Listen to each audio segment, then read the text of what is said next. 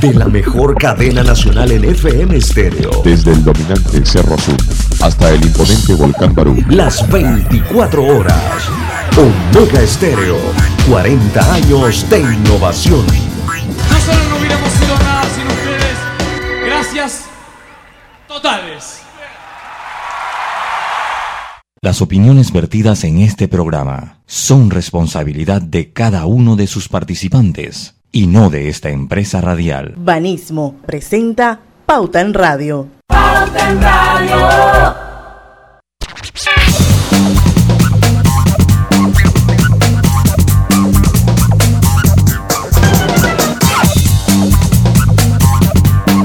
Y muy buenas tardes a todos. Bienvenidos a este su programa favorito de las tardes. Pauta en Radio, feliz lunes, feliz inicio de semana. Hoy es 8 de febrero de 2021 y vamos al inicio a Pauta en Radio. Estamos esperando que eh, el doctor Arturo Rebollón, epidemiólogo, nuestro médico Arturo Rebollón, el no peleón, se conecte en algún momento y pueda participar de una entrevista para que nos dé el estatus y la situación actual del COVID en la semana epidemiológica número 5. Y siempre con mis compañeros Griselda Melo, que está aquí vestida de azul. Hola, buenas tardes, Panamá. Hay mucho que contar hoy. Lucho Barrios, que prontito nos va a conectar al Facebook Live. Saludos, muy buenas tardes a todos ustedes. Bienvenidos. Bueno, y Roberto Antonio Díaz, que todavía creo que está como con la goma, el guayabo. de los 40 años de Omega Estéreo, yo estuve un rato toda la mañana del sábado. Ok. Escuchando la programación, viendo que estaban inundados de saludos por todas las redes. Sí. Imagino que estabas contentísimo. Y, y, y por estos saludos, la cantidad de saludos eh, no pudieron terminar. No pude terminar. Llegué hasta el año 87. Eh, me quedé hasta las doce y media de la noche. Oye, Roberto. Yo, 83 al mediodía. O un poquito después Ro, del mediodía. Ro, Roberto, yo quiero comentarte que hoy estuve en un lugar donde había mucha gente y alguien dijo, eh, disfruté a plenitud la programación de Omega Stereo en el fin de semana y dice, y ese que estaba conduciendo el programa es una biblioteca andante, le decía a los demás. Yo le dije, epa, ese es mi compañero de pauta en radio. Eso. Yo, yo, yo que debo. disfrutaron a plenitud la programación. Y también le mandó saludos a, a, a Diana, a Juan Carlos Cajarra. Ah, oye, eh, yo debo decir que a mí la programación suya, Robert, sirvió para que me pusieran a hacer oficios. Me, me tocó barrer, trapear. Eh, eh, lavar los platos. Porque yo, yo sentí como que tú estabas hablando, que tú estabas como en Gorgona. Tú no dijiste que tú estabas en Gorgona con Arthur y con Karina. sí, sí, sí, exactamente. Sí, lo digo, yo lo leí así. Pero tú estabas en Gorgona. Yo estaba en Gorgona, pues. ¿Y ustedes cuándo se fueron para allá? Bueno, pues el viernes. El viernes en la noche, si él fue uno de los que me formó el tranque cuando yo me fui para mi casa. Qué locura calladito, de tranque. Calladito se lo tenía. Uh -huh. Pero lo cierto es que me pusieron a, a, a, a hacer oficios. Me pusieron a hacer oficios, así que bueno, ahí disfruté el especial. Y disfruté también la entrevista con César Sanjur, ¿fue? Sí, con César Sanjur. ¿Verdad? Sí. César también la disfruté ahí, compartieron ideas con el señor Adames de todos esos tiempos de la voz, porque él hablaba un poquito de que la voz fue un referente, que fue un referente eh, de la marca Omega Stereo, y es cierto, o sea, fue, fue una entrevista interesante que disfruté también, así que felicidades Roberto. Así es, tremendo no, programa Roberto. Y la verdad bueno, es que llegó a las dos y media y estaba bien.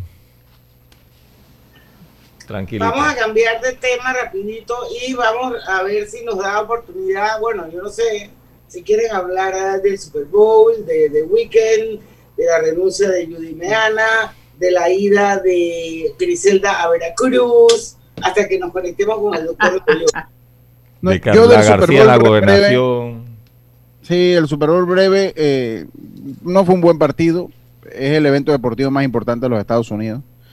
Eh, pero bueno, Tom Brady entra una lista, esto es cultura general, ¿no? Entra una lista muy privilegiada de deportistas que usted tendrá que compararlo con Usain Bolt, con Michael Phelps, lo tendrá que con Diego Maradona, con Pelé, con Roger Federer, con Michael, con Michael Jordan. Con Michael Jordan, sí. O sea, tendrá que compararlo con, con esos deportistas, ¿no? Eh, eso, esa gente, ellos son como extraterrestres. Sí, sí, entonces él entra, bueno, ya le había entrado, lo que pasa es que ahora ganar con otro equipo que no era donde él siempre jugaba, que era el equipo suyo, Diana, eh, e irse de, de, los de los Patriots, e irse a otro equipo y hacerlos campeón del Super Bowl, eh, pues definitivamente una proeza en el deporte. Eh, así que será recordado de esa manera Tom Brady, que todavía le queda un año más, así que quién sabe quién quite y le regale otro Super Bowl a la ciudad de Tampa. Bueno, pero, pero, pero porque un año él dijo que se retiraba a los 45, ¿no? O sea, sí, él le queda todavía el año que viene. En el contrato era por dos, él jugó este año, le queda un año más en el contrato y después a ver qué decide, ¿no? A ver qué decide. Lo único que sí tiene muy buen nivel. Sigue teniendo muy buen nivel eh, eh, Tom Brady para jugar en las mejores ligas del mundo. Oye, ahí llegó el doctor Rebollón, ya, hombre, qué bueno. Bienvenido, doctor. Estamos hablando. Él, también, él también ve el Super Bowl porque él también le gusta el fútbol americano, así que. Sí, claro. Y este año, eh, buenas tardes a todos. Eh, y este año fue especial porque la universidad donde yo estoy, que es la Universidad del Sur de Florida, adivina dónde está, en Tampa, Florida. En Tampa, ah, en Tampa. Sí. O sea que nosotros era la ciudad del Super Bowl, que estábamos de fiesta. Eh, así que nosotros disfrutamos, aunque y, y, mejor que ganamos, porque donde perdiéramos, qué pena, ¿no? En tu casa. Sí, sí, sí, pues sí. Lo único que a mí no me gustó fue el halftime show. O sea, a mí honestamente no me gustó, pero a Diana sí le gustó, así que para gusto los colores. Yo hubiera preferido a J-Lo y a Shakira, sin duda alguna. Es que ese fue el problema. El problema es que el año pasado tuvimos un mega show. Sí, muy alto. Muy demasiado alto. alto. Ese y todo, bueno, el del año pasado muy especial, definitivamente ellos dejaron la vara muy alta. Y bueno, y siempre se ha caracterizado porque los, los, los espectáculos del medio tiempo del, del, Super Bowl siempre, siempre son espectáculos fuera de serie, pero a mí me gustó particularmente, yo, yo, yo pienso que también hay que eh, considerar el, el, el, el, escenario que estamos viviendo en el mundo y que no podíamos esperar un, un, un espectáculo como los anteriores si se dieron cuenta, ni siquiera hubo tarima. Ellos, él hizo su show en el mismo, en el mismo field, en el mismo campo. Sí, porque no podía tener la cantidad de gente que, que manejara esas, esas, Exacto. esa tarima Entonces, y eso. Todas las restricciones y todas las limitaciones, tampoco perdamos de vista que hubo eh, grandes ausentes que aportan millones y millones de dólares todos los años a los Super Bowls a través de las producciones y las pautas de publicidad como Coca-Cola, Ford, eh, Budweiser, Honda, eh, Hyundai, esto, y bueno, entonces todas esas cosas influyen en el resultado final, así que como a mí me gusta ver el vaso más medio lleno como digo vacío, yo quiero darle el crédito que se merece a The Weeknd y me parece que lo hizo súper bien, a mí sí me gustó el show, y bueno, qué lástima que a la mayoría de los panameños no, porque a la mayoría de los gringos sí les gustó también. No, pero también lo han comparado allá. O sea, también le han dado su, su plomito allá en los Estados Unidos también. De, de Weekend, Weekend, que es canadiense. Eh, que es canadiense. Yo no sabía, lo, lo busqué. Nada más. Y que tuvo la polémica de una reconstrucción facial que a la larga terminó siendo maquillaje que se ponía para cambiar su aspecto. Y que, y que, y que esa es la razón de ser de por qué salían con las caras tapadas. Exacto. Porque de alguna manera él está contra esas cirugías estéticas extremas.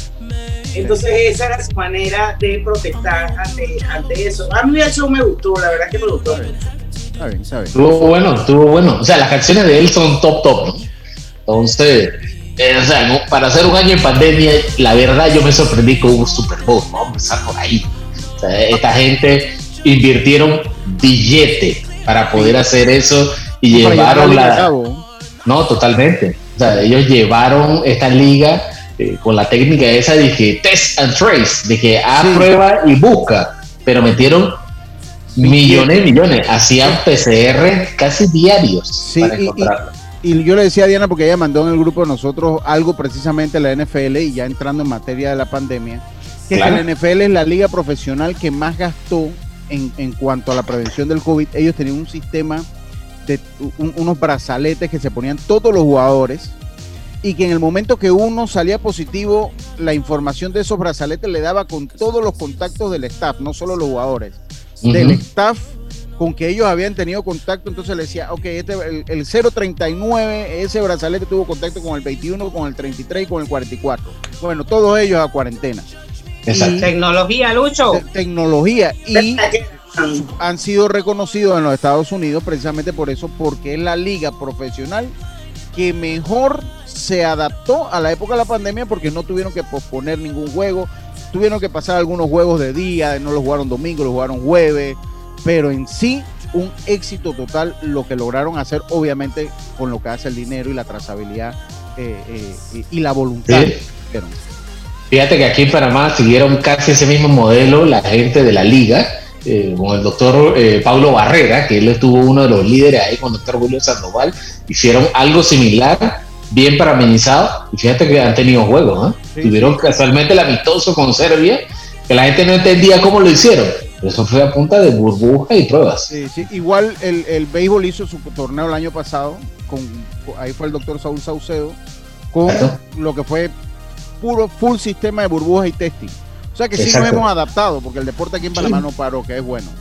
Sí. Oye, son días tenemos que ir al cambio y yo quiero de, de- de- sobre este tema ya para cerrar eh, un gesto que me pareció muy bonito por parte de el, los hospitales de los Estados Unidos. El 75% de los espectadores de ese Super Bowl era personal de salud Sí. de los hospitales, de distintas áreas de salud. Esos boletos se los regalaron a ellos, me imagino que los hospitales lo compraron, no sé cómo funcionaría eso, pero el punto final es que eso fue un premio al sacrificio de tanta gente que ha estado expuesta al virus y que ha luchado contra este virus en primera línea en las diferentes áreas de salud. Y bueno, les regalaron el boleto, todos fueron hisopados antes de entrar al estadio y me pareció un gesto muy lindo por Sí. parte de las autoridades sanitarias del estado de la Florida, si fuera el caso, o de los Estados Unidos, por haber permitido darle ese regalo tan bonito de que ellos hayan podido ir a ver un Super Bowl, que es una tremenda experiencia y que yo quiero que ustedes sepan que eso está en mi bucket list, aunque me toque ir al nose bleeding del Me, me estadio, invitas. no importa. Yo iría a- Nos lleva, nos lleva. Invítame, invítame. Podemos hacer un pauta en radio desde allá, Lucho. Invítame. Sí.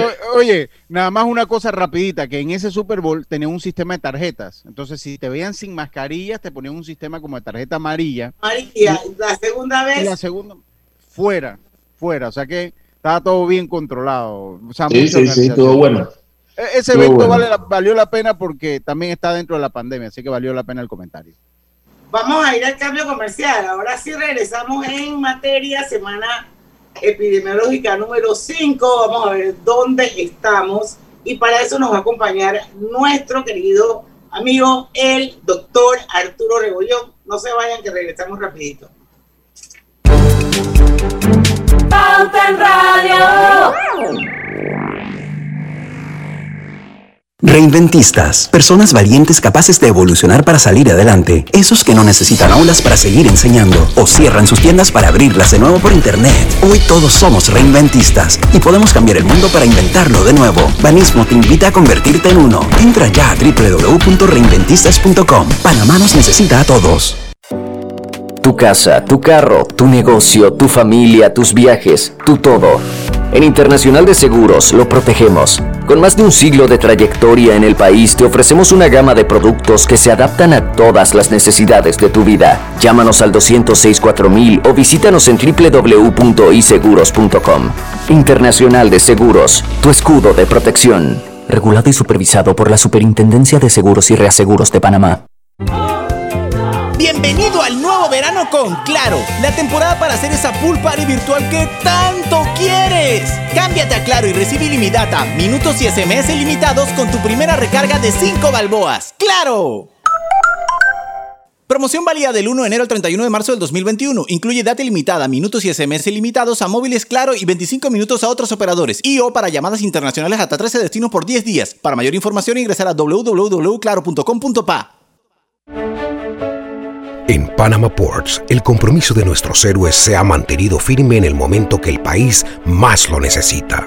Apoyando a nuestro Panamá, a las comunidades, dotando los hospitales y realizando en ambos puertos planes de contingencia para brindar de forma ininterrumpida con nuestra labor día y noche. Y hoy, después de casi un año de pandemia, podemos reafirmar que seguiremos cooperando con los panameños para que no les falte nada. Esto lo hacemos por el compromiso que tenemos con el país y continuaremos apoyando para contribuir con la reactivación de nuestro Panamá. Panama Ports. Pauta en Radio, porque en el tranque somos su mejor compañía. Pauta en Radio.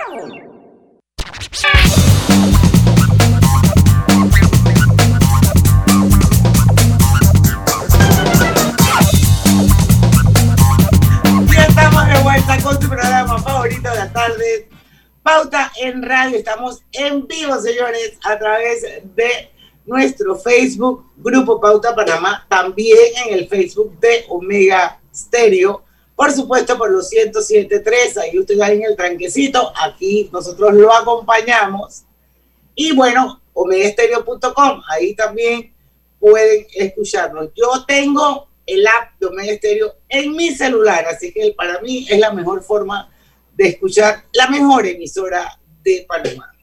Bueno, ya está con nosotros el doctor Arturo Rebollón, bueno, ya entró desde el cambio anterior, pero ahora ya vamos a entrar en, De lleno. en materia, de En lleno, materia, en materia. de la última semana, doctor. ¿Mejoramos o empeoramos?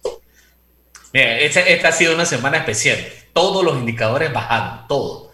Casos bajamos, estamos en un récord de, de, de números. Iniciamos el, el mes de enero con 7 mil, bueno, está, eh, con 25 mil y en febrero estamos iniciando con 7 mil, que eso es fantástico. De aquí solo puede mejorar. Los hospitalizados, tanto de sala como de UCI, bajaron a casi 460 personas. También eh, el número de test bajó, y las muertes, esa es la única que se mantuvo estable. Entonces, cuando tú combinas esas variables que tienen que ver con que bajaron los test y el número de muertas se, eh, se mantiene estable, eso puede ser por varias cosas. ¿verdad? Uno, que la gente no ha podido salir a acceder a los sistemas de salud y no han podido hacerse las pruebas. Y dos, eh, muchas de las pruebas que se están haciendo son en personas que están en empresas que tienen protocolos de bioseguridad y como se están cuidando bien en las empresas, muchos están negativos. Entonces, eso es lo que estamos viendo ahorita.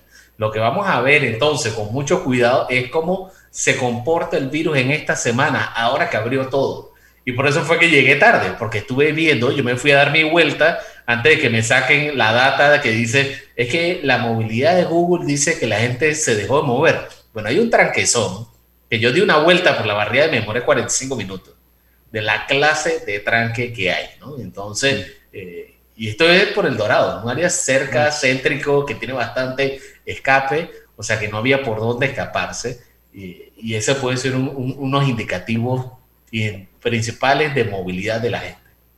A mí me preocupa, doctor, y, y yo quiero ser positivo, ¿no? Porque bueno, dentro de todo esto es bueno resaltar, eh, tratar de ser positivo. Yo creo, yo debo serle sincero, he bajado la cantidad de COVID que consumo en medios en, en la última semana porque también llega un momento que, que pues a uno le afecta, ¿no? Claro. Pero Yo recuerdo en alguna entrevista, estaba buscando el dato porque yo lo anoté, pero no lo tengo por aquí, que usted decía, eh, si mal no recuerdo, fue en el mes de noviembre, que usted hablaba de la, de la, de la tensa calma. Exacto. Cuando usted logra una meseta, recuerdo yo, qué lástima que no encuentro porque había apuntado sus palabras correctas, exactas, pero le voy a dar la idea, que usted veía que usted veía esa tensa calma cuando llegábamos como a una meseta, que es lo que parece, pa- lo que indica la tendencia los últimos 15 días para acá, pero que generalmente cuando usted está en esa tensa calma, en esa meseta, entonces es la antesala a los tsunamis o a un repunte en los casos. Yo recuerdo que usted lo decía. Estamos en un punto similar a ese que estuvimos por allá cerca del mes de octubre o noviembre en este momento, con esa tensa calma que pueda hacer- eh, llevarnos a un repunte o a un tsunami de casos nuevamente. Eso está, el, eh, varios estamos de acuerdo en que muy probablemente haya una aceleración de casos de aquí a un periodo de ocho semanas. Y va a ser por múltiples cosas. Uno, va, hay obviamente mayor movilidad. Este es un virus que es altamente infeccioso. todos los países de Europa y de los Estados Unidos han tenido terceras aceleraciones y la diferencia es que ahora hay cepas nuevas, variantes nuevas que son altamente infecciosas, mucho más infecciosas que las anteriores y se ha visto que la tercera ola es la peor de todas. Entonces esperamos que antes de que llegue esa ola logremos vacunar a todas las personas que hay que vacunar. Estamos hablando de cientos de miles de personas que hay que vacunar eh, porque ya con eso evitaríamos la gran cantidad de muertes, que es lo que en verdad queremos. Esa es la variable que ha sido la más dura de la pandemia. todavía seguimos pues teniendo 200 muertes eh, semanales, que es un absurdo para un virus respiratorio. Doctor, a mí me llama la atención y, ya todavía no es el cambio. Eh, me llama la atención esa bajada vertiginosa de, lo, de las cifras. Y quiero ser positiva, pero a veces uno dice, piensas mal y acertarás. Eh, algo, no sé, algo dentro de mí me dice que, que, algo no está bien o, o, algo cambió. Y como panameña, y estoy segura que ese es el sentir de mucha gente, queremos tener la seguridad de la cifra, que lo que nos estén diciendo la verdad, porque los que mueren cada día no son cajetas, son seres humanos. Exactamente. Fíjate que, esa preocupación eh, ha estado no solamente en Panamá, sino en el resto del mundo cada vez que caen las olas, ¿no? Que la gente quiere estar segura, que, que tengan los protocolos eh, y que tengan los datos realistas, ¿no? Lo que hemos visto es que la gente, nos hace falta variables para que la gente esté más tranquila. Por ejemplo, ya salió un estudio reciente de, de coronavirus que se hicieron aquí por médicos locales, liderado por la doctora Noriega, en los que encontraron que el 70% de los hospitalizados son personas menores de 60 años, pero los que le va mal son los de más de 60 años. Entonces, esas personas, que son la gran mayoría, que la gente piensa que es que le va suave, no es tan cierto, porque también quedan hospitalizados. Entonces, eh, ese tipo de datos necesitamos compartirlo para que la gente entienda eh, el contexto y también que salgan transparentemente diciendo por qué hay 40 mil menos pruebas estas, eh, esta semana con respecto a la primera semana de enero. Porque una caída esperada es 10, 20%, pero que tú caigas 30% semanal es inesperado. Y, ellos lo han dicho públicamente de que están sorprendidos de la velocidad a la que cae y ellos no son los únicos, todos están sorprendidos. ¿ah? Doctor, ¿dónde se muere la gente? porque si uno ve el Lucy de un día para otro y va haciendo la comparación versus la cantidad de gente que se muere, ahí no hay match. Entonces, ¿dónde se muere la gente aparte de, un, de una unidad de cuidados intensivos? Claro, esa es buena pregunta. Eh, lo que reportan eh, todos los días que llaman UCI no son enfermos, sino son camas ocupadas.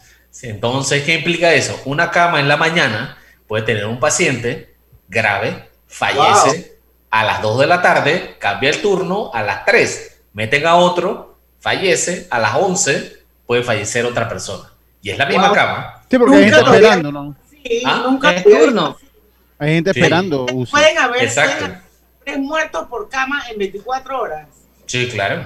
Incluso más. La cosa es que eh, ahí esa es una variable que hace falta. ¿Cuántos en verdad son pacientes hospitalizados y no cuántas camas hay. Entonces, estos son el tipo de variables que se necesitan, porque la cama es una cama, pero si tú tienes una cama donde tú tienes una demanda que detrás de ella hay 10 personas de detrás de cada cama esperando cupo, eso te implica que hay una sobrecarga del sistema. Entonces, esos datos hay que compartirlos. Yo conocí un caso que no, no, no entró a, cuidados intensivos precisamente porque no había la disponibilidad de, de cuidados intensivos en ese momento.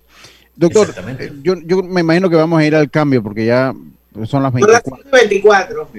Doctor, la adaptación del sistema de salud eh, se ha adecuado entre el hospital modular, las camas nuevas que han ubicado, la apertura parcial del hospital COVID, que se le pudo haber puesto un nombre más esperanzador, pero bueno, ya eso, esa no es decisión mía. Eso son otra cosa, pues, algo por lo menos que nos dé un poquito de esperanza, pero le ponen hospital COVID, nadie quiere ir para un hospital COVID. Eh, ¿Cómo se ha adaptado el sistema de salud? ¿Cómo están las cifras en cuanto a cama? ¿Hemos logrado hacer como ese ajuste eh, en cuanto al sistema de salud dentro de lo saturado que está, doctor? Eso después del cambio. Cuando regresemos y vamos a hablar también de cuáles son las expectativas a partir de esta semana que se dan nuevas aperturas en diferentes sectores económicos del país. Eso cuando regresemos del cambio comercial, no se vayan. Disfruta el internet residencial de 200 MB, teléfono fijo y más TV total con 186 canales por 59 balboas. Todo con el paquete hogar, solo de Más Móvil. Visita másmóvilpanamá.com y adquiérelo. En la vida hay momentos en que todos vamos a necesitar de un apoyo adicional. Para cualquier situación, hay formas de hacer más cómodo y placentero nuestro diario vivir. Sea cual sea su necesidad, en Hogar y Salud los apoyamos haciéndole la vida más fácil, porque contamos con la experiencia necesaria para recomendarle lo que usted necesite. Recuerde, Hogar y Salud les hace la vida más fácil. Visite nuestras nuevas sucursales en Villa Zaita al lado del Super 99 y en Cativa Colón al lado del Super Extra. Estamos abiertos en todas nuestras sucursales del país y le hacemos su entrega de forma gratuita en Panamá Centro. Para mayor información, puede consultar en Instagram y Facebook.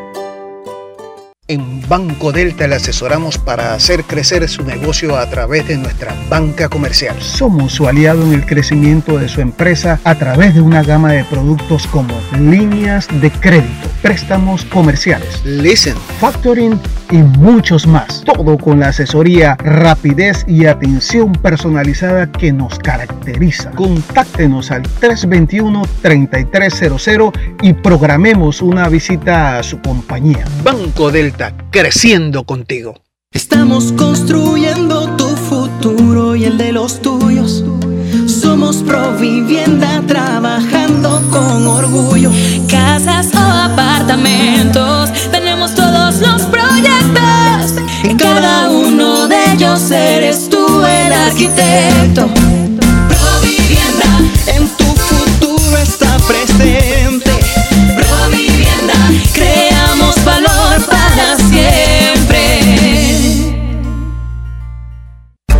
Pauta en Radio, porque en el tranque somos su mejor compañía. Pauta en Radio. Y estamos de vuelta con su programa favorito de las tardes, Pauta en Radio. Y no olviden, amigos, que Hogar y Salud les ofrece la línea completa de los pañales para adultos Prevail. Los pañales para adultos Prevail les ofrecen máxima protección al mejor precio. Los jubilados tienen su descuento especial. Hogar y Salud tiene una sucursal en Villa Zaita al lado del Super 99. Y registra tu empresa en Yapi. Y tus clientes podrán pagarte en el directorio por medio de un código QR o por el botón de pago Yapi previamente programado en tu tienda en línea. Cuando la banca es más fácil recibir pagos por Yapi también. Banco General, sus buenos vecinos. Regresamos con el doctor Rebollón. Antes, rapidito, Elvira Real Grajales está en sintonía de Pauta en Radio a través de nuestro en vivo de Facebook, Francisco Taylor. Saludos, Saludos. al selecto grupo de Pauta en Radio. saludo. Felicitaciones a Roberto Díaz por la programación del sábado. Definitivamente es la Biblia en materia musical. Gladys Flores, hasta Coclé. Saludos, Gladys. Sixto Moreno, hasta Chiriquí. Y Bris Berroa, buenas tardes para todos, en especial para el doctor Rebollón. Una consulta.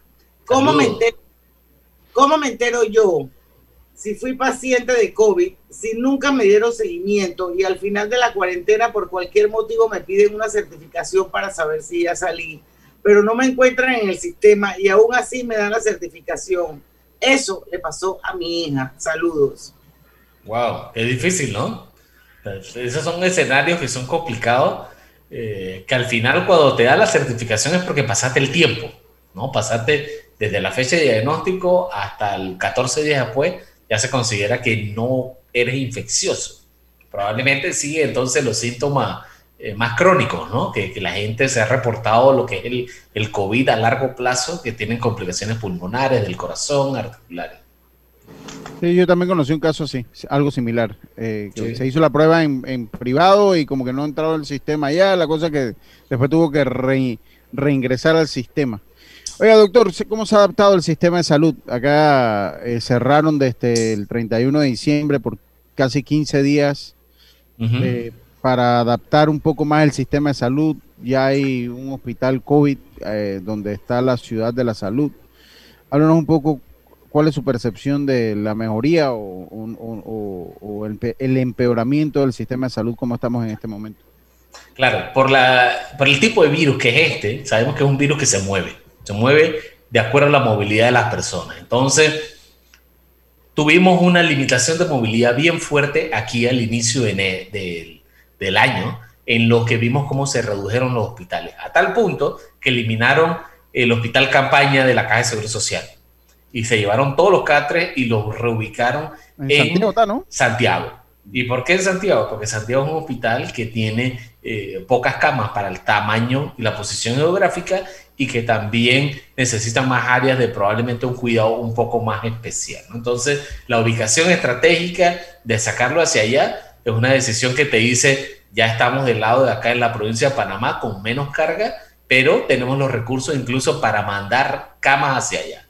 Y sabemos que hay más camas porque tenemos dos hospitales en la ciudad de Panamá, que son el Hospital Figali, que está desaguando, tenemos el Hospital eh, Solidario y tenemos también el Hospital eh, COVID.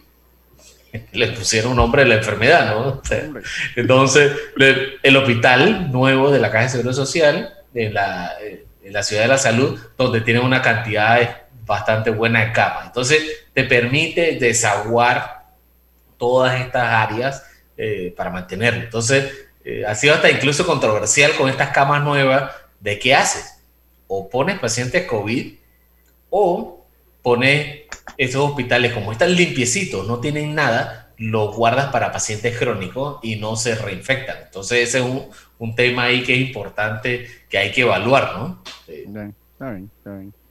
se han adaptado, se han adaptado. Ah, aquí nos preguntan. Ha mejorado, pues. Cebúa Estavropol a través de mi cuenta de Instagram. El doctor Rebollón trabaja para el MINSA, para la Caja de Seguro Social o es independiente. Y si es independiente, ¿por qué no trabaja en las entidades públicas, MINSA o Caja?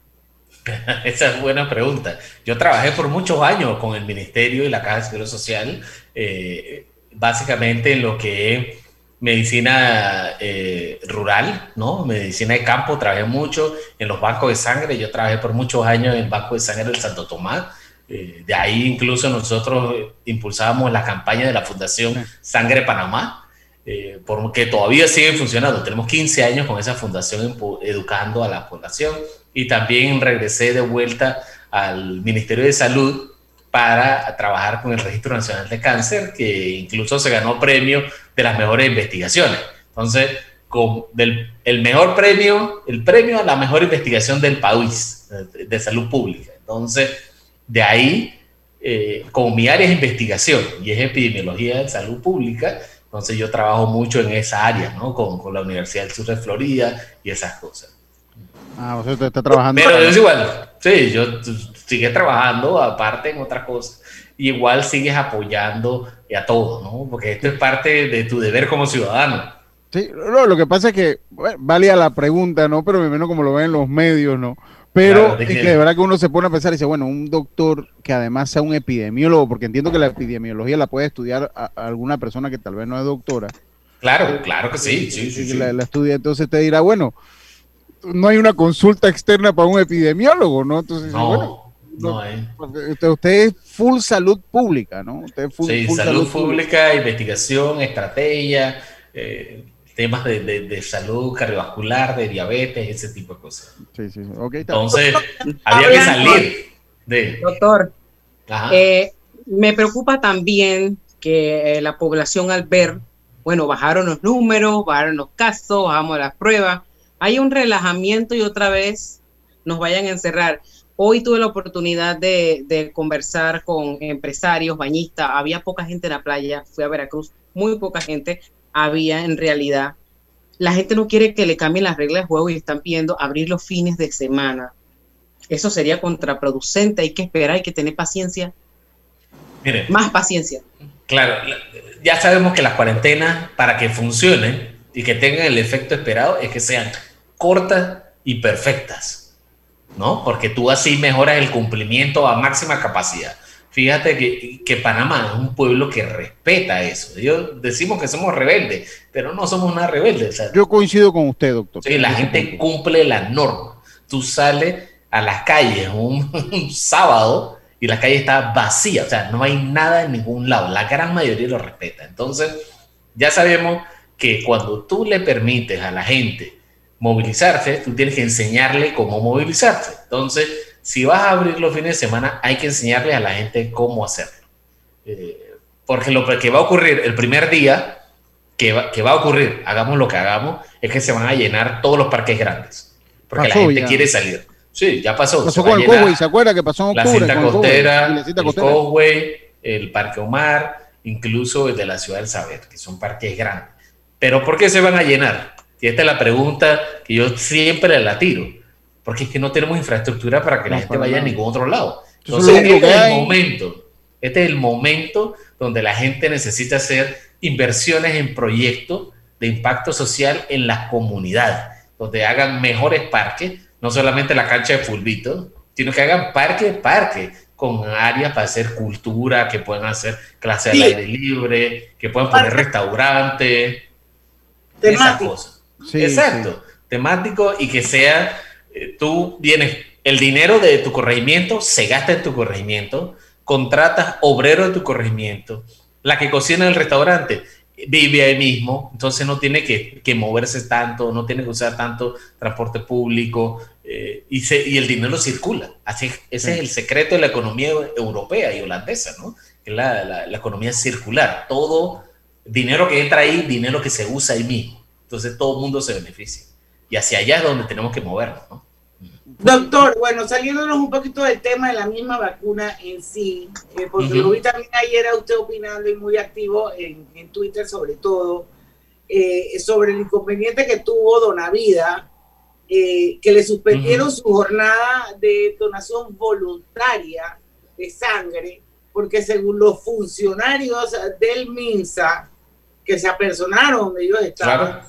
le dijeron que no tenían los permisos suficientes para operar en cuarentena total. Lógicamente eso ca- causó un alboroto muy grande en las redes, por supuesto que la gente eh, no estaba de acuerdo con, esa, con eso que había hecho el MINSA de parar esa jornada y no olvidemos que Donavida eh, se dedica precisamente a promover la donación voluntaria de sangre. ¿Qué cree Sí. usted que pasó, doctora? ¿Y por qué la gente será así como muy... Digo, yo no sé si realmente, porque había gente que sí decía que tenían todo en orden, que sí contaban con los permisos, Claro. salió un comunicado del mismo MINSA donde explicaba por qué lo habían suspendido y era porque no cumplían. ¿Pero a usted no le parece que eso se hubiera podido resolver de otra manera? Con un telefonazo. Llamada Se arregla con un telefonazo. Mira, el, el programa Donavida es un programa de una fundación que básicamente lo que hace es mercadeo y promoción de donación de sangre, ¿no? Pero ese mercadeo de donación de sangre no es que hacen así al aéreo. O sea, esta es la campaña de donación de sangre del Instituto Oncológico, ¿ok? O sea, esa campaña, Donavida igual Instituto Oncológico, es lo mismo. Y ahorita mismo ellos abrieron sus puertas al Hospital del Niño y al Santo Tomás porque los bancos de sangre no están trabajando a máxima capacidad en estos hospitales porque son hospitales que atienden muchísimos pacientes COVID y la gente no está yendo. Entonces, ellos tienen un año de haber roto el molde, de atender a mucha gente fuera de los hospitales para poder llegar a cantidades de, de sangre que hay que decirlo, no han sido nada con respecto al, al año, a años anteriores. Entonces, tienen, han hecho más de 20 colectas y estas 20 colectas consiguen a 20 personas por colecta, que cuando tú las separas, la donación de sangre en sus componentes, tú pudiste haber ayudado hasta 1.600 personas. Entonces, ese es el impacto de esta colecta que ellos hacen los fines de semana y que la hace el Instituto Oncológico. Ah, eso no hay excusa, la hizo el Instituto Oncológico. Pero, pero, pero doctor, eso- esa decisión del MISA fue totalmente eh, incoherente. Estuvo mal, estuvo mal. No, estuvo mal. Fíjate que yo no soy ni confrontador y esta ni siquiera voy a disimular. Yo tengo 15 años de promover la donación de sangre O sea, en mi familia lo hacemos. Sí, ustedes son como una red de doctores, porque es co- como su hermano y su Somos primo. cuatro, somos cuatro. Yo veo eh, como a tres, hermanos. cuatro rebollón. Sí, que están siempre en esto de donar sangre. Entonces, nosotros vemos esto y es una bofetada, porque imagínate, los laboratorios clínicos son excepciones a todas las normas. Ellos trabajan todos los días, 24 horas. Entonces, el laboratorio más grande del país se llama Banco de Sangre, porque hacen las pruebas más complejas del país. Ellos vienen, cada paciente que atienden cuesta 500 dólares en prueba. Eso es lo que cuesta la complejidad de las pruebas. Entonces, cada uno de estos pacientes se les trata con un respeto, con un protocolo, ya tenían todas las listas, todo se hace por adelantado, con cita, porque la gente puede ir a donar sangre domingo, ¿ah? O sea, que, ten- que eso no quede duda. Tú te escribes al WhatsApp de la Caja de Seguro Social y tú puedes ir a donar aquí en el Nico Café, la tumba muerto. Yo acabo de ir en antes eh, para que vean que la gente se anima a donar. Yo fui en antes, me demoré una hora desde que estacioné mi carro hasta que me monté y me fui. Yo lo leí, eso fue, eso, eso fue su protesta. de fue mi protesta, así mismo, de que, porque yo no soy peleón. Dije, ah, tú hiciste eso, tú sabes que vamos a llenar el banco de sangre. Y me alegró verlo lleno. Habían, mientras yo estuve ahí, cuatro personas donando sangre y tres donando plasma. Y Qué había bueno. tres personas esperando más ahí. Entonces te indica que la gente quiere ir a donar sangre. La cosa es que tienes que hacerlo conveniente. Si la palabra conveniente no forma parte del Ministerio de Salud en estos servicios, tienen que aprenderla. Y- Así es, eso es así, eso es- hay que aprenderlo. Oigan, son las 5 y 41 minutos, tenemos que ir a un cambio comercial. Cuando regresemos, el bloque siguiente va a ser dedicado a vacunas. Y entre eso vamos a hablar sobre lo que debemos hacer para lograr inmunidad colectiva. Eso cuando Exacto. regresemos del cambio, ya venimos. Pronto regresamos con Pauta en Radio. Porque en el tranque somos su mejor compañía. En Banco Delta le asesoramos para hacer crecer su negocio a través de nuestra banca comercial. Somos su aliado en el crecimiento de su empresa a través de una gama de productos como líneas de crédito, préstamos comerciales, Listen. factoring y muchos más. Todo con la asesoría, rapidez y atención personalizada que nos caracteriza. Contáctenos al 321-3300 y programemos una visita a su compañía. Banco Delta, creciendo contigo. En la vida hay momentos en que todos vamos a necesitar de un apoyo adicional. Para cualquier situación, hay formas de hacer más cómodo y placentero nuestro diario vivir.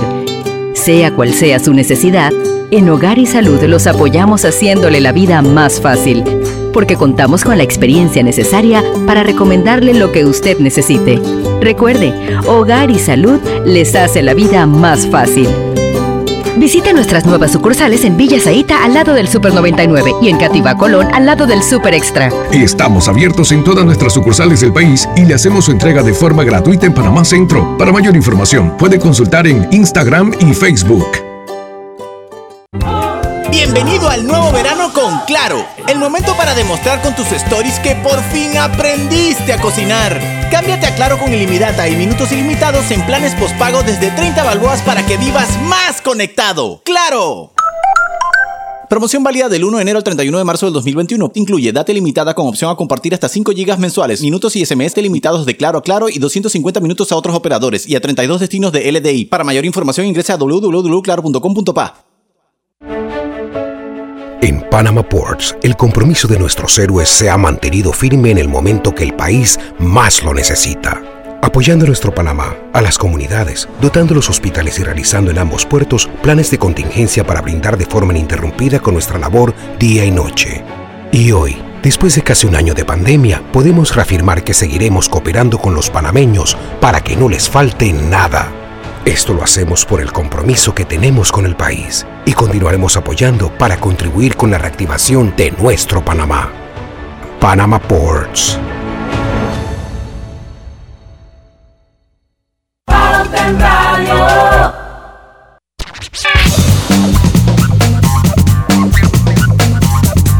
Y estamos de vuelta con su programa favorito de las tardes, Pauta en Radio. El doctor Rebollón es muy claro y realista en sus explicaciones. Lo felicito. Continúe con su participación en los medios. Esa es Elvira Real Grajales. Ay, gracias, Elvira.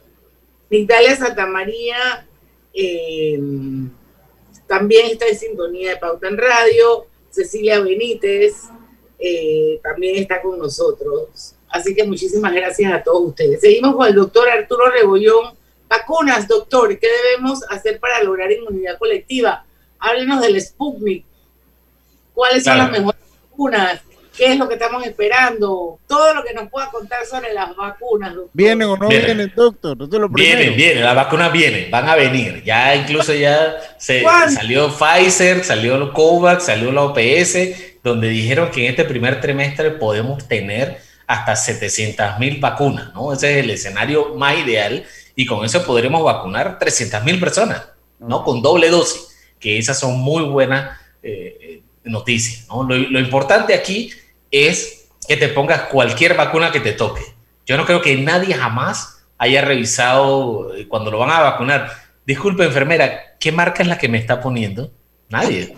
¿no? Eso te pone una vacuna porque ha mostrado ser efectiva. Y las vacunas son efectivas, eh, son dos cosas diferentes. Una cosa es, es ser eh, de lo que es efectividad en, en, un estudio y en el mundo real. En, el, en un estudio es todo controlado y pueden ser efectividades muy altas, ¿no? Pero cuando tú entras a un mundo real, la efectividad no es tan alta como se mantiene un ambiente de burbuja controlado en el estudio claro. clínico. Nosotros necesitamos básicamente vacunas que cumplan eh, un, un, un, porcentaje de efectividad entre el 60 al 70% y vacunar al 80% de la población. ¿Ok? Entonces, ¿qué porcentaje hemos oído de todas las vacunas que están disponibles? Todas están más del 90% de efectividad. Eh, todas. Y hay algunas, por ejemplo, que están como en 70, 80, igual, están bien. Sí, pero están... previenen los casos graves, que es a donde uno Exacto, va. Exacto, porque el, el, la importancia de la vacuna no es evitar la enfermedad. En este caso, como es un virus respiratorio, lo que tú quieres es evitar la muerte y la hospitalización. Claro.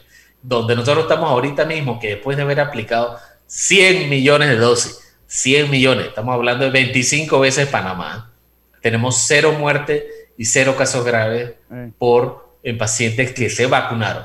Ellos se pueden infectar, sí, los síntomas son más leves, pero ninguno ha quedado hospitalizado.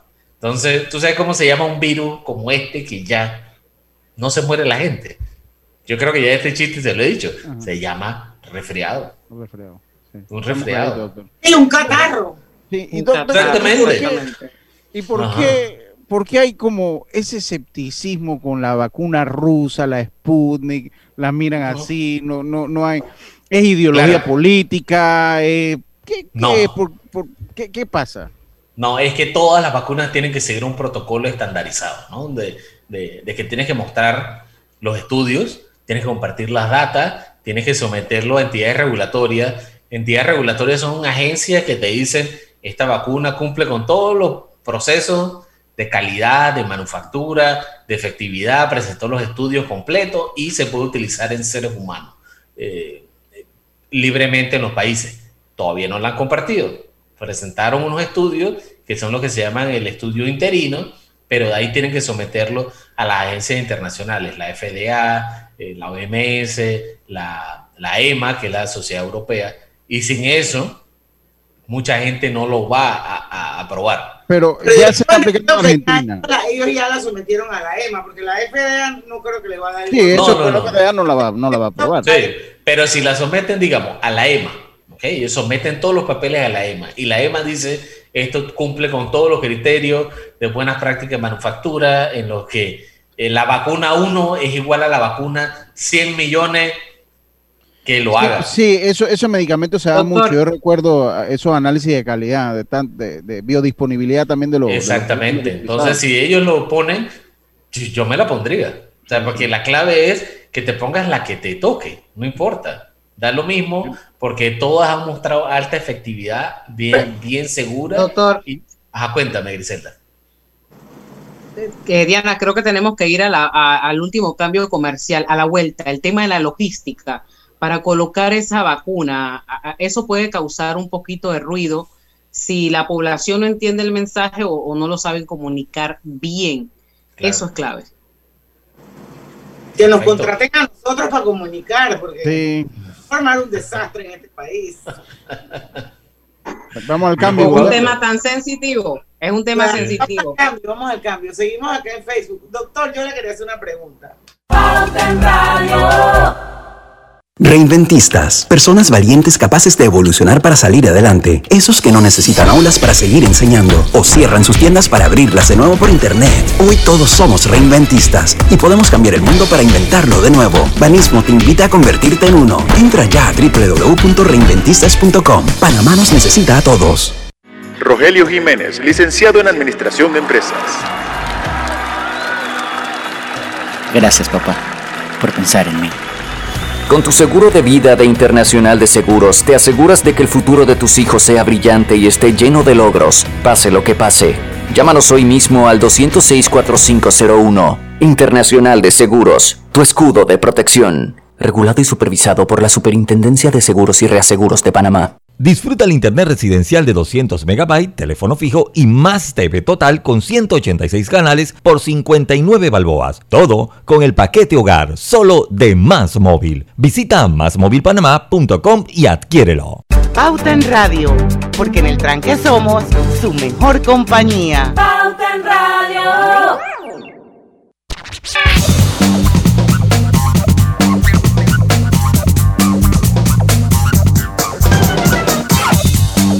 Estamos de vuelta ya con la parte final de Pauta en Radio. Recibe pagos de más de 500 mil clientes registrados en Yapi al registrar tu empresa en bgeneral.com diagonal Yapi Negocios. Banco General, sus buenos vecinos. 5 y 51 minutos de la tarde.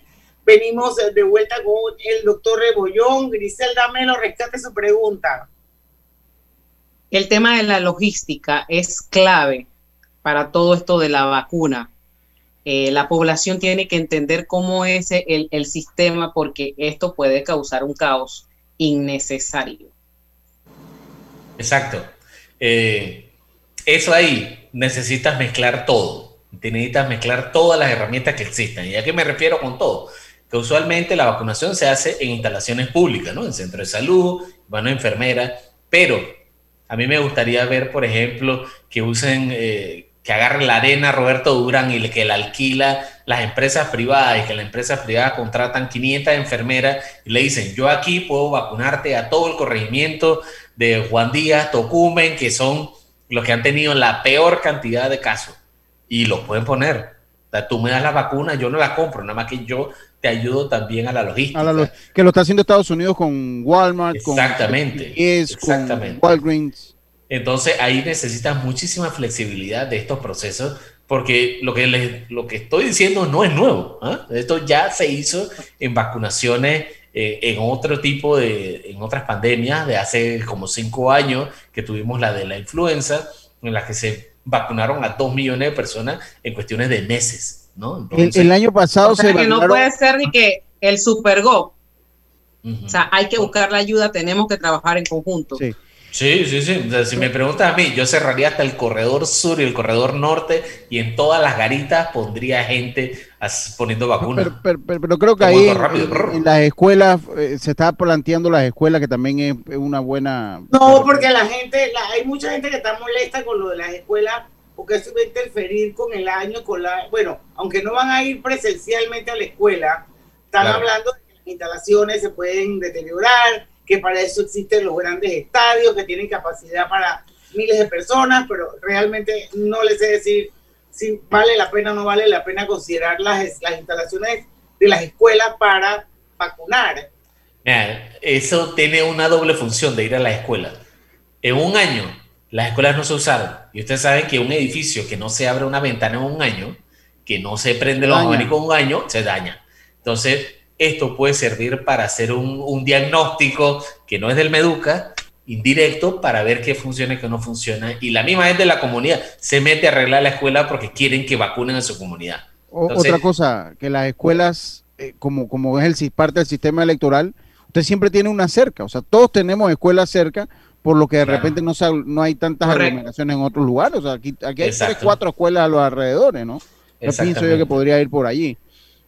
Pienso que podría ir por ahí. Eso también funcionaría, porque tenemos casi mil escuelas en el país. Entonces, por sitio para vacunar, no debe haber problema. Bueno, de, hecho leí que, que, aquí en plena pandemia se puso arriba un millón de vacunas de influenza este año a... 1.8 millones de vacunas en una que yo lo, se lo comentaba en un Twitter que se lo respondía a alguien de la farándula que, iba con eso de las 12 mil, entre tanto, yo le digo, no, está equivocado. Aquí se pusieron 1.8 millones de vacunas de abril a julio en una campaña de media escala. O sea, eso fue una campaña calladito. calladito, con pandemia y todo el mundo con mascarilla. O sea, que eso fue una, una campaña. Nos toca, nos toca confiar también en el sistema porque nuestro sistema de vacunación ha demostrado que es bueno. Sí, sí, sí, sí, sí. Esto es, esto es, o sea, es un all-star de vacunación, es un monstruo. Y cuando dicen, vamos a vacunar, sacan a todo el mundo, hasta yo me ha tocado salir en campaña de vacunación de las Américas. Yo, veía en, en, las comarcas los carros 4x4, con una neverita. Van con una neverita los carros 4x4. Una neverita, una lanchita. Eh, entonces el personal de salud se adapta a su contexto. Porque tú no puedes sacar a alguien. Cuéntame si realmente recibimos las, las, las vacunas que estamos esperando en este primer trimestre del año, suficientes vacunas, y arranca la vacunación y vamos súper bien porque aquí sabemos hacerlo. ¿Usted cree que en este año, antes de que finalice el 2021, logremos la famosa inmunidad de rebaño? Es complicado. Y, y te explico por qué. Porque aunque vacunemos a todo el mundo, hay un grupo donde no estamos vacunando y son los niños menores de 16, años. claro. Y ellos representan el 20-25% de la población. Sin embargo, sin embargo, no todos son malas noticias. ¿eh? O sea, dentro de dos meses va a estar saliendo los resultados del estudio de hasta de 12 a 16 y después como en 4 a 6 meses sale el estudio de 5 a 12 años. Pero, si no se logra la, pero si no se logra la inmunidad de rebaño, doctor, por lo menos se estaría vacunando a las personas en riesgo. Porque, porque esas personas hasta 16 años no han demostrado un riesgo palpable para, ni para el sistema de salud, ni para la tasa de mortalidad, ni para la tasa de mortalidad. Contagia. Sí. Exacto. Pero, pero debería, entre comillas, mejorar porque de todas maneras ellos son vectores, sí. Pero usted al tener la población sensible a hospitalización y muerte, pues debe ayudar en algo, ¿no? Claro, ahí es donde entra el punto controversial que nadie quiere hablar. ¿Las escuelas abren o no abren? Las escuelas tienen que convertirse en centro de educación de prevención. Entonces tú agarras a todos esos niños, les dedicas la primera semana, en vez de estar enseñando de que este es el cronograma, este es el, el los exámenes, y les enseñas cómo cuidarse en la escuela y en la casa. Y eso lo replican. Una semana entera de eso. ¿Por qué no se pueden vacunar menores de 16 años? Todavía no hay, no hay evidencia, no se han hecho los estudios en esa población. Entonces, sin esos estudios de población, y, hay niños que son poblaciones vulnerables. Exacto. Eh, como son poblaciones vulnerables, hay que esperar los resultados. Las embarazadas, incluso en posiciones ya. se va hacia allá, ¿no? Sí, sí, sí, se va hacia allá. O sea, esto, son cosas. De tiempo. Claro, nosotros estamos acostumbrados a que las vacunas sean cosas lentísimas. Yo, yo lo digo abiertamente, las vacunas siempre han sido súper lentas. Ahora que tenemos la tecnología, la estamos utilizando a la velocidad que es y la gente se asusta, ¿no? Pero nadie se asustó cuando empezaron a hacer delivery con aplicaciones del celular. Sí, sí. No, exactamente la misma velocidad. Ahora, eh, eh, es, o sea, no es del todo cierto que, que la vacuna ha sido rápido. La tecnología que se utiliza, lo que es el ARN, el ARN metal, esas son tecnologías que han demorado muchísimos años en manejo uh. genético, en, eso es genética. Y eso son muchísimos años que se ha demorado en desarrollar ese tipo de tecnología. Entonces, o sea, o sea, esa es una cosa de 1980. En esa época todavía daban dije, el carro fantástico en televisión. Porque las vacunas, las vacunas de vieja guardia son generalmente virus atenuados, la que son, doctor, ¿no? Exactamente. La, que ahora ha cambiado, ¿no? Entonces no es que es tampoco que es tan rápido. La tecnología que lleva ha demorado muchísimos años. Ha demorado muchísimo, pero es es como ver a las computadoras de hoy y a las computadoras de hace 20 años. O sea, la evolución ha sido cuántica a tal punto que ya ni siquiera metemos virus. O sea, lo que se mete es una señal, ¿no? Como un letrero que dice, yo te estoy enseñando qué es lo que viene, así que prepárate. Y ya. Doctor, para terminar, el lunes 22 de febrero, dos semanas partiendo desde hoy, es que realmente vamos a saber qué pasó con esas aperturas, ¿verdad? Sí, básicamente eso.